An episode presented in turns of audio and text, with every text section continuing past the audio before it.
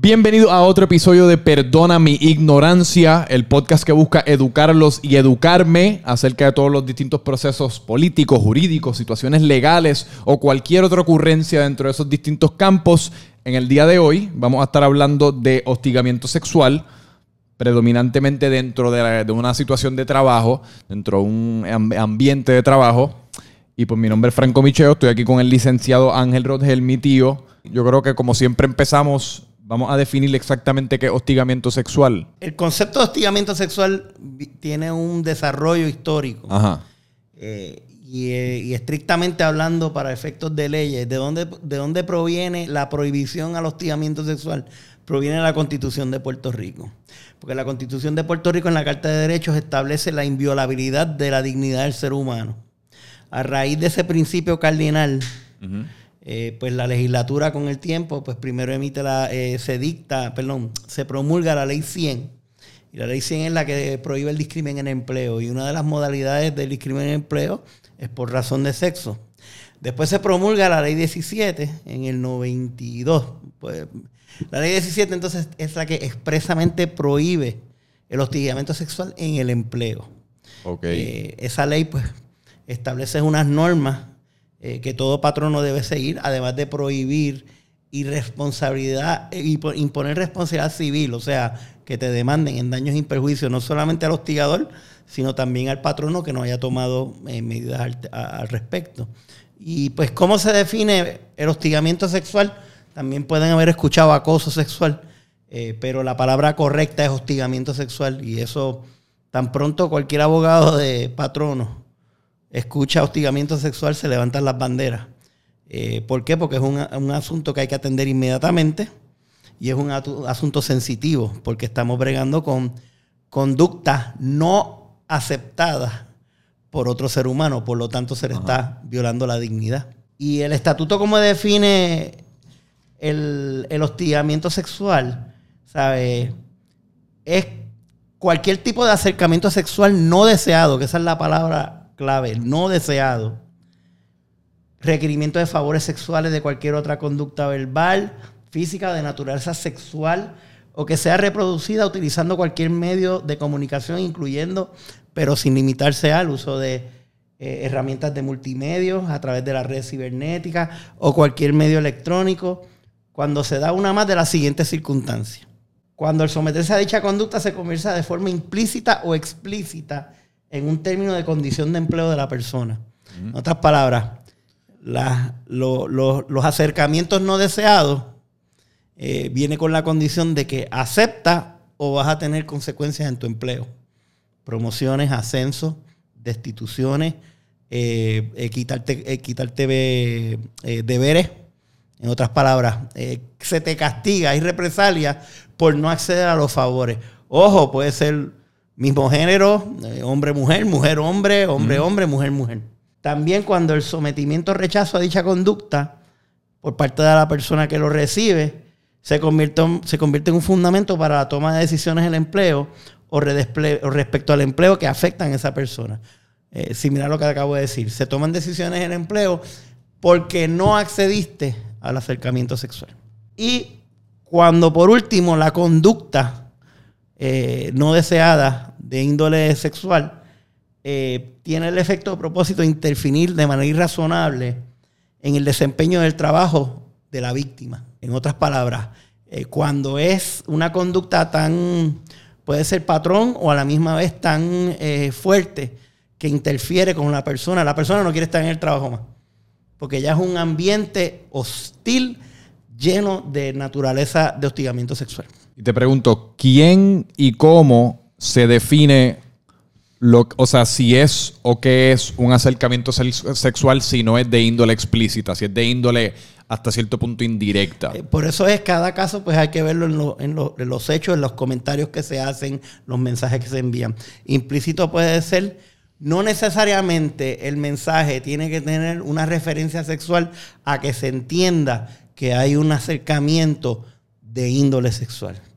Puede ser desde piropo, eh, Además de, eh, no, o sea, en otras palabras, Franco, no tiene que ser algo explícito, haciendo una referencia a, algún, alguna parte íntima, íntima, algún acto sexual, eh, como, como decirle, tú sabes, cualquier, cualquier tipo de... O sea, es, una, es un comentario que al verlo en el contexto, tiene un propósito de hacer un acercamiento o de hacer una propuesta de índole sexual. Y si, y si por ejemplo, porque yo quería decir como sí, vamos, vamos por ejemplo, porque eh, obviamente, como, por eso te digo, lo más importante es caso por caso. Porque a veces, como te voy a dar mi experiencia, yo he tenido casos donde genuinamente ha sido unos piropos, pero son naturaleza de una persona que tiene un interés en tratar de establecer una relación. Pero una vez que se le dice, mira, aunque no tenían contenido sexual explícito, eh, era tan, eh, ¿verdad?, insistente que la persona, pues, eh, radicó una querella de hostigamiento sexual y cuando se hizo la investigación resulta que era pues un don Juan Tenorio enamorado de la vida, que pues estaba tratando de hacer su acercamiento para incluso la persona quería hasta conocer los padres y presentarse. Eh, como un posible futuro. Sin haber tenido ningún, ningún intento ni avance. Ningún, o sea, eh, ningún eh, comentario explícito sexual. Digo, pero que conoce, quería conocer a los padres sin haber salido con esta persona. nada, era básicamente pedirle la mano. por, eso te, por eso te digo que todo depende de cada caso. Porque hay un comentario que puede ser no intencionado a que se lleve a un motivo ulterior de acercamiento y de índole sexual a un, a un comentario genuino de una persona que quiere establecer algún tipo de relación. Pero ejemplos, Exacto. En un caso, por ejemplo, que yo creo que este es bastante común sí. a nivel, porque yo imagino que uno como hostigador sexual pues busca maneras de después cubrir tus tracks, como le dicen. Y en un caso que yo creo que sea bastante, que es por ejemplo, un jefe hombre elogiándole constantemente la ropa a una empleada mujer, por decir. Indicándole, por ejemplo, qué bien te queda esa falda. Exacto. Qué bien te quedan esos pantalones ceñidos. Ajá. Eh, pues ciertamente esos no son comentarios correctos. No. No. Bajo ninguna circunstancia. Bajo ninguna circunstancia, por la sencilla razón, no importa lo bien intencionado que sea. Al final del día, te crea, si la persona, ojo, si la persona objeta de los contratos, de, de los comentarios se siente incómoda con recibir ese tipo de comentarios, ya ahí tienes una conducta de índole de ambiente hostil sexual. Pero existe alguna línea en eso, existe alguna línea en donde, pues, quizás yo me estoy sintiendo incómodo hacia, hacia o acerca de algo que es un poco irrazonable. Por eso la ley crea, la ley eh, lo que te crea es la, la política que tienen que llevar los patronos y es si la persona objeto de esos comentarios se siente así, tiene un procedimiento porque se le ilustra. Cuando tú entras en el empleo, te tienen que dar la política de, hostigamiento sexual, donde establece cómo tú puedes querellarte, las medidas eh, correctivas inmediatas que tiene que tomar el patrono para que evitar que esa conducta continúe o que haya algún tipo de represalia. Por eso depende de la persona que lo entienda que es algo no deseado. Hay personas que les gusta que le halaguen su ropa. hay personas que eso no le, no le molesta que un varón o un supervisor o supervisora le indique lo bien que le queda eh, pegada la ropa. Pero de igual forma hay personas que de la primera, y como tú bien dijiste, eh, generalmente la persona que hostiga tira una línea, no necesariamente, fíjate que no es con un comentario, o sea, ¿qué es lo más burlo? Un comentario extremadamente explícito. Mira, te quiero quitar la ropa y te voy a poner en cuatro. Eso nunca, eso nunca lo dice. Eso, eso no. Generalmente digo. Ya eso es un loco. Lo hace. fucking psycho. La experiencia mía ha sido cuando ya han tenido tanta, o sea, han tenido tanto intento que están ya frustrados y desesperados y están, están tratando de tirar lo que sea. Eh, pero la realidad es que depende del tipo de comentario que sea y, y al final del día no deseado que incomoda a la persona objeto. La persona tiene varias opciones. Puede parar el caballito inmediatamente, indicarle al supervisor o supervisora, no me gusta ese tipo de comentario. Y si, el, si ese supervisor o ese otro empleado, ojo, porque puede ser de igual empleado. Ah, eso era una pregunta que te tenía. O te voy a decir más, en Puerto Rico hay un caso eh, ya bastante viejo eh, en, en donde el hostigamiento sexual fue al revés. El empleado a la supervisora. Pero eso es posible porque anoche estábamos hablando eso en casa y según se me informó, en una conversación de, personas ignorantes al respecto, lo que se me dijo fue que el hostigamiento sexual solamente y estrictamente se puede dar de parte de jefe a empleado. porque fíjate, como leí ahorita la, la definición, es que la persona que hostiga tiene un poder o puede afectar el empleo tuyo. Por lo tanto, tiene que ser de mayor jerarquía. Sin embargo, en Puerto Rico hay un caso en el Tribunal Supremo de Puerto Rico y abogados como yo, que somos generalmente abogados de patrono, esa ha sido la crítica.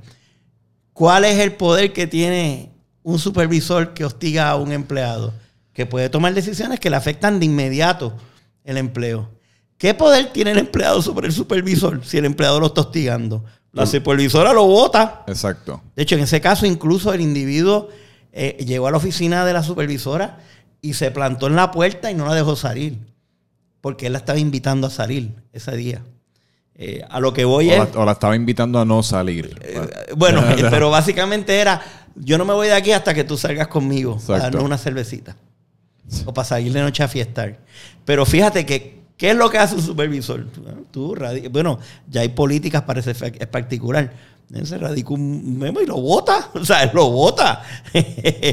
pero, sí, en Puerto Rico existe eso. Pero en ese, en ese caso que pues, eh, yo empleado, digo, no yo, otra persona empleada hostiga sexualmente a un o una jefa o jefa, votan al empleado, a dicho empleado, pero ¿y si ese jefe o jefa se queda con alguna especie de, daño o se, le causó algún daño emocional o lo que fuese que va más allá de meramente votar a la persona? ¿Qué vías, ya sea legales o civiles, uno tiene para...? La, la ley 100 y la ley 17, la ley que prohíbe el discrimen en el empleo y la ley 100 provee para una acción de daño contra el patrón. Pero por eso es importante, ojo, que actos, obviamente aquí nos estamos yendo a la responsabilidad del patrono y generalmente el patrono por eso tiene que actuar inmediatamente cuando tiene una querella de hostigamiento sexual. En otras palabras, tú tienes que tomar medidas correctivas, que eso incluye, por ejemplo, separar del lugar de empleo a estos empleados en sitio provisional. El hostigador lo tienes que remover eh, para que no tenga contacto con esa persona o con los testigos de esa persona. Y segundo, mira, si aún así, con medidas correctivas, la persona entiende y el proceso, porque tiene que seguir el proceso interno primero, entiende que, todavía tiene un daño, tiene derecho a reclamar. Sin embargo, el patrono es el que puede decir, mira, yo hice todo dentro de la ley y por lo tanto no me puedes penalizar más allá de lo que yo he hecho. Incluso porque eh, eh, eh, es importante también señalar, hemos hablado del empleo, pero esto puede ser fuera algo del empleo, me explico. En el happy hour después, inmediatamente después, donde está todo el mundo con el uniforme del empleo, una actividad de la empresa fuera de horas laborables, una fiesta, un chinchorreo, una guagua, ah. donde alguien viene y, le agarra las nalgas a una mujer empleada, u otro empleado lo hace también. O sea, lamentablemente esto es conducta humana que no es predecible, porque el que, el que crea que se puede crear un libro eh, eh, para prohibir todo y para saber si está bien o está mal. Eso depende de los hechos. Mira, puede ser, no sé, porque hemos hablado también de comentarios, pero puede ser personas eh, rozándole, caminando. Yo he visto casos y, hay casos también del Supremo donde la conducta, no ha habido ningún tipo de expresión verbal, franco, pero la persona soba, le soba los hombros, le, le acaricia las manos, le pasa por detrás y le, y le roza las nalgas eh, con las manos o con cualquier otra parte del cuerpo, un chino, por decirlo. Sí. Eh, hay, hay, casos también donde eh, esperan que estén en un cubículo cerrado. De hecho, este es uno de los casos últimos de la Universidad de Puerto Rico de, de Aguadilla, donde fue 2012, decidido por el Supremo, donde el estudiante, porque es que, perdóname, Franco, hay una ley también a raíz de, de eventos que sucedieron en instituciones de enseñanza pueden ser privadas o públicas, eh, y de universidad o, elemental. Eh, pues se creó una ley 3 en el 97 para prohibir el discrimen, el discrimen y el hostigamiento sexual en, el en, el, en, la, en las escuelas. Y entonces este caso de la Yupi era que un profesor sobó y, y, a otro a un estudiante los, en un cubículo se acercó, eh, le frotó los hombros, lo sobó, eh, y el individuo pues se sintió incómodo cuando se lo dijo una compañera y procedió a, a una querella contra ese profesor. Y eventualmente el profesor fue, eh, tuvo, fue sancionado y fue objeto de una acción de daño. Este, porque el hostigador es objeto de la acción de daño, pero también el patrono, si el patrono no toma medidas correctivas. Así que no solamente puede ser verbal, puede ser tú hacer actos. Por ejemplo, otro, otros casos que yo he visto en mi, en mi experiencia, pues todos aquellos que han ido a un taller de mecánica, y a lo mejor esto va a ser algo generacional, antes primero, ahora tenía lo que se llama el poder de la semana, que era un centerfold que ponían en, los casi todos los talleres de mecánicos, te ponían mujeres en bikini, el poder de la semana. Pues yo tuve un caso donde la persona en esa área de trabajo tenía todo mujeres en bikini. Fíjate que no hay, eh, no es que cogieron los centerfold de Playboy o Penthouse o, de, o tenían en internet este, eh, fotos más gráficas, ¿no? Eh, de índole, de, índole de pornografía. pero la persona una dama se sentía incómoda cada vez que iba a esa área dentro del empleo donde había este, este mural de mujeres en bikini. Eso es lo que te quería preguntarle en cuanto a si no es si el, hostigamiento sexual no es necesariamente un acto directo, en este caso por parte del jefe al empleado, pero si el empleado se siente incómodo con alguna especie de ambiente que está cargado sexualmente. Esa es la segunda modalidad, porque hay dos modalidades según reconocidas en el ordenamiento jurídico para el hostigamiento sexual. Está el burdo, el que yo le digo, el, quid, que se le dice quid pro quo. Mira, vas a salir conmigo y vamos para el motel. Si no lo vas, no vas a tener aumento todo el mundo le voy a aumentar, pero a ti no te voy a aumentar. O si no sales conmigo, te voy a votar. Si no te vas conmigo en la lancha este weekend, te voy a votar del empleo. Ese es el más quid pro quo.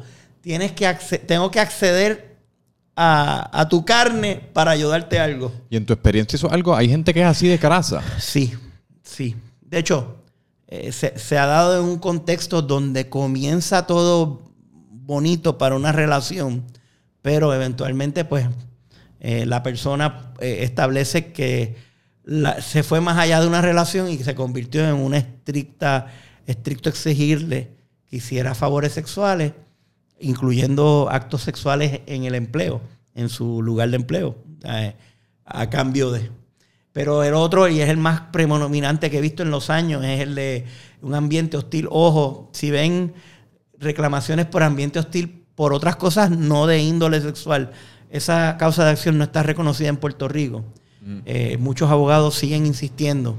Eh, pero hasta ahora ha habido proyectos de ley, pero eso es ambiente hostil porque permea una situación que no es de índole sexual, que me afecta en mi empleo. Pero el ambiente hostil en el hostigamiento sexual es, es peculiar como el que te dije. Cuando la persona entra y puede encontrarse cosas que te hacen sentir incómodo. Incómodo también es que a cada hora de almuerzo todo el mundo está hablando de las relaciones sexuales que tuvieron la noche anterior o qué orgía se va a participar el weekend que viene. O sea. Y en ese caso, ¿a quién le recae la responsabilidad? Bueno, al patrono, una vez que recibe la querella, si no actúa sobre la misma. Los supervisores, por eso, en mucho, mucho de esto es ilustrar y orientar y adiestrar en la parte del empleo a los supervisores, porque la, idea es que cuando ocurra ese, que ese tipo de comentarios no ocurra en el lugar de empleo o en sitios donde haya extensión de empleo, lo que te dije, en la guaguita chinchorreando. Eh, pero pero si, los, si nadie hace al respecto o si los supervisores son parte de eso, ya tú tienes un ambiente, solo basta que una persona en ese lugar se sienta incómoda y, y haya un contexto, ¿verdad?, de índole de, índole que se acerque a, una, a un ambiente hostil sexual. Eh, eso es lo suficiente para activar todos los procedimientos. Por eso recursos humanos son bien eh, cuidadosos, las personas en recursos humanos en distintas empresas.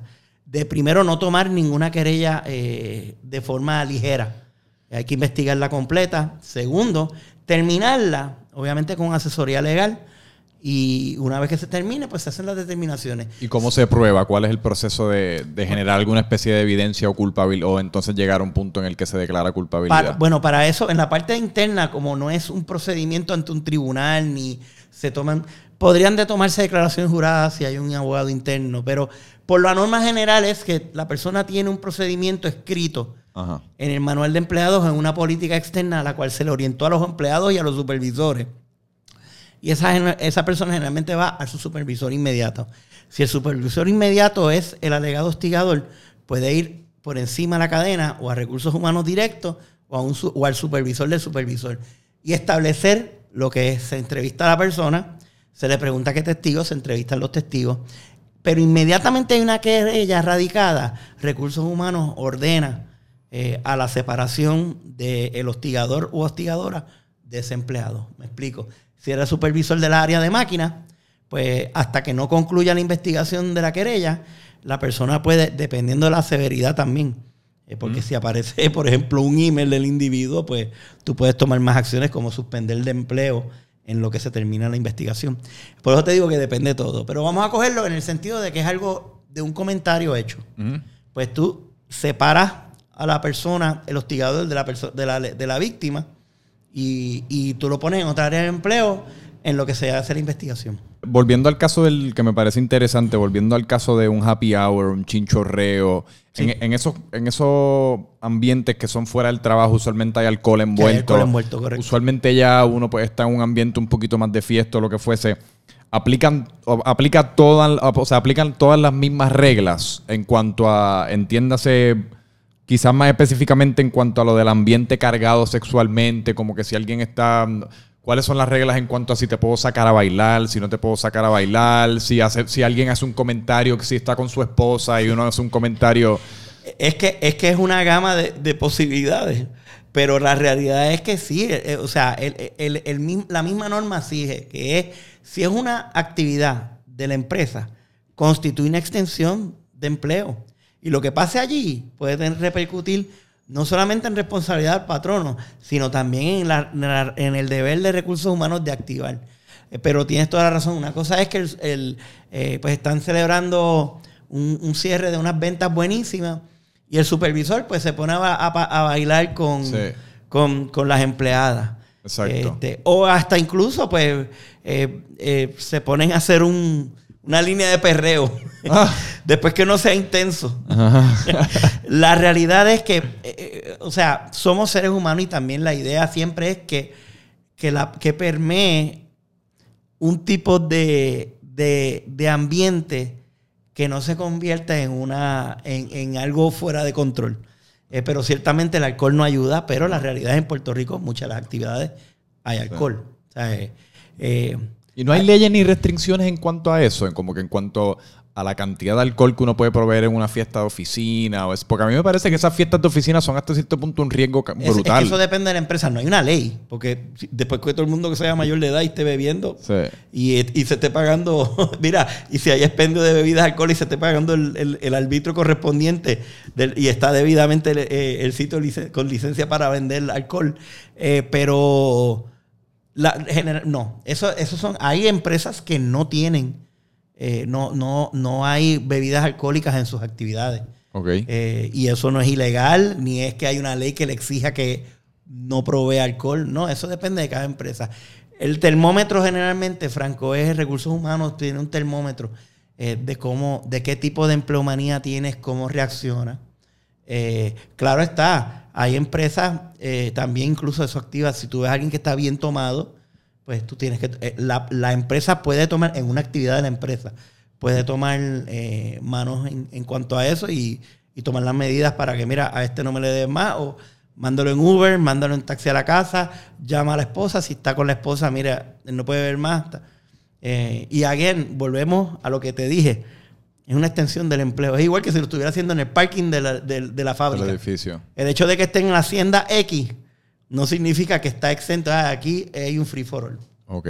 Y entonces, para una persona que quizás entienda que está siendo la víctima de hostigamiento sexual directo, de un ambiente cargado sexualmente, el, primer recurso entonces es interno.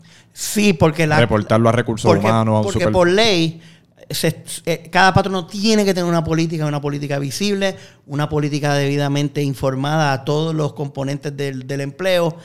Y ahí es que empieza toda la situación. Puede acudir a agencias eh, eh, estatales también, que es la unidad antidiscrimen en el Departamento del Trabajo, que esa es una extensión del EEOC, de la Comisión de Igualdad de Oportunidades en el Empleo. Esa comisión federal eh, delega en la unidad antidiscrimen del Departamento del Trabajo de Puerto Rico ese tipo de investigación. La naturaleza es que en muchos de los casos, lamentablemente, porque estamos hablando aquí en teoría y de casos que han sido publicados, pero en el, en el día a día tenemos muchos casos donde ha habido algún tipo de relación consensual y cuando ya terminó, pues viene la querella. Entonces, no es que estoy quitándole méritos a querellas que desde el principio son acercamientos no deseados. También a veces es mucho conducta que se está permitiendo y las personas son bien laxas al respecto hasta que pasa algo y se enfogona a alguien. Ah, y entonces la persona empieza a quejarse. Ese es el rol después eventualmente más allá del, porque el proceso interno hay que seguirlo y hay que hacer unas determinaciones. Pero eventualmente la querella tiene una determinación. Y si la persona víctima no está de acuerdo con eso, puede acudir entonces a las agencias administrativas pertinentes y hasta el tribunal. Porque antes de ir al tribunal tiene que ir a la unidad de antidiscrimen. Eh, y pues entonces yo creo que para ir ya acabándolo, el, el, mejor consejo que le podemos dar a cualquier persona que está inclinada a hacer algún avance sexual en un ambiente laboral o hacia un empleado, lo que fuese, simplemente no lo haga. No lo haga. Pórtate bien porque las probabilidades son que no te va a ir bien y posiblemente te vas, a perder tu trabajo, te vas a buscar un caso. los, no, bueno, los seres humanos también, oye, tampoco es que no, no pueda establecerse una relación bonita y un matrimonio de 50 años. Pero la realidad es que generalmente si tu, si tu pensamiento es uno de, de satisfacción inmediata y gratuita, pórtate bien, aguántate aguántate. O eso aplica a hombres y a mujeres. Y lo otro es, la realidad es si, si usted se, si tú, aquellos que nos están escuchando y viendo, si, si la persona se siente incómoda con una conducta que está pasando en el empleo, querellese. ¿Qué es ese? Vaya a recursos humanos. O simple y sencillamente, como dije al principio, mire, no me gusta eso, pare. Yo he tenido casos donde los empleados, las empleadas han sido así jefe, no me gusta eso que está haciendo. Si él sigue, ya está debidamente advertido. Y definitivamente. Y en ese caso es bueno advertirle por escrito. También sí, sí. O sea, eh, eh, puedes hacerlo verbalmente, pero también lo puedes hacer por escrito. Yo digo, por, por eso tener la evidencia, exacto, por email. sí, pero la evidencia que ahorita hablaste de perpetual, pues obviamente eh, es que depende de cada caso. Porque hay también hostigadores y hostigadoras bien creativos. Me imagino entonces, eh, eh, decir, no, no, sí, yo lo que dije fue que, es que ella estaba bien linda hoy. Hay algo generacional, yo sé que estamos acabando, pero lo generacional. En el pasado, muchos, cuando yo iba hasta, hasta en los tribunales, tú escuchabas jueces decirle corazón a las abogadas. Hoy día eso... Hoy día eso... Te va a viral en Twitter si haces una cosa como esa. Así que hay un aspecto generacional, ¿verdad? Que ha ido cambiando, pero eso no significa que no haya acoso sexual ni hostigamiento sexual. Y mencionaste como mencionaste la posibilidad de matrimonio y sí es el caso que yo yo hasta conozco pareja adulta que en algún momento su relación empezó como jefe o jefa y empleado o empleada. En ese caso como no hay como no hay ninguna línea fina en la cual uno pueda como finamente quizás invitar a salir a una empleada y si te dicen que no, pues uno como aceptar el no y ya dejarlo ahí, pero hacerlo pues de alguna manera que no cruce esa línea de hostigamiento sexual. Franco, tratarlo con respeto. O sea, ser, respetuoso en tu acercamiento. Si genuinamente tienes un interés de establecer una relación con una fémina que resulta que es tu empleada o que es tu supervisora, con respeto. La realidad es que los recursos, recursos humanos también tienen eh, guías para evitar también eh, que personas que tengan relación o que se casen estén en el mismo lugar. Tú no quieres tener a esposo y a esposa en contabilidad juntos. No. o sea, eh, eh, o sea la conducta humana, ¿verdad? No tiene límite. Pero lo que yo les quiero decir es, una cosa es deseada, por eso te acuerdas de lo que dije al principio, no deseada es lo que se prohíbe. Si la persona somos mayores de edad y, y conscientes. Pero aquel que está interesado en alguien en empleo, esto no significa que tú no puedes eh, acercarte a una persona e invitarla a salir o a cenar, pero con respeto y con dignidad. Acuérdate lo que dije, la dignidad del ser humano bajo la constitución de Puerto Rico es inviolable. Por ahí es que tienes que pensar. Trata con respeto y mira a ver cómo va. Ahora, no es no, papá. Si es no, es no. No es no. Y hay personas eh, y lo pueden haber visto en películas. Yo siempre me gusta usar las películas. Ah, había una película, ay Dios mío, creo que era eh, Seventeen Again, es de, del, de Friends. Eh, el, de Friends que se vuelve a 17 años a jugar baloncesto. Mm. Y había, el pana de él quería salir con la principal. Y la principal lo que decía era, yo no salgo con padre, eh, de estudiantes ah, un padre. Yo pensaba que era un estudiante que quería salir con pero, Pero en esa película, y, eventualmente salen. Pero lo que te quiero decir es, fíjate, no, yo no salgo con padre. Eso es nada ilegal. No es que la ley le exige a ella como principal que no puede salir con un padre. Lo que pasa es que, pues, again, tiene que verlo en la totalidad de las circunstancias. ¿Sabes? Otra, otra, otra que yo siempre. Bueno, eh, la, la conducta humana no tiene límite. Y lo importante es eh, respeto, que reine el respeto. Ahora, si te corres el riesgo de ser demasiado agresivo, sabes que puedes terminar en una situación legal que puede contarte el empleo a ti y el bochorno después en la calle y en tu casa y en las futuras referencias cuando vayas a trabajar. Pues ahí lo tienen. La dignidad es inviolable. Sí, la dignidad del ser humano es inviolable. Exacto. Pues, y con eso los dejamos. Como siempre, eh, déjennos sus preguntas, si tienen alguna, envíanoslas por, en los comentarios, mensaje directo, recomendaciones de temas también los estamos aceptando. Pero yo creo que ya con esto culminamos súper completamente lo que es el tema de hostigamiento sexual, digo, según nuestro entendimiento, de nuevo. Si, tienes, si te quedaste con alguna duda, pues no la zumbas. Y ya, ¿verdad? Con eso los dejamos. Gracias como siempre. Gracias como siempre. Hasta la próxima.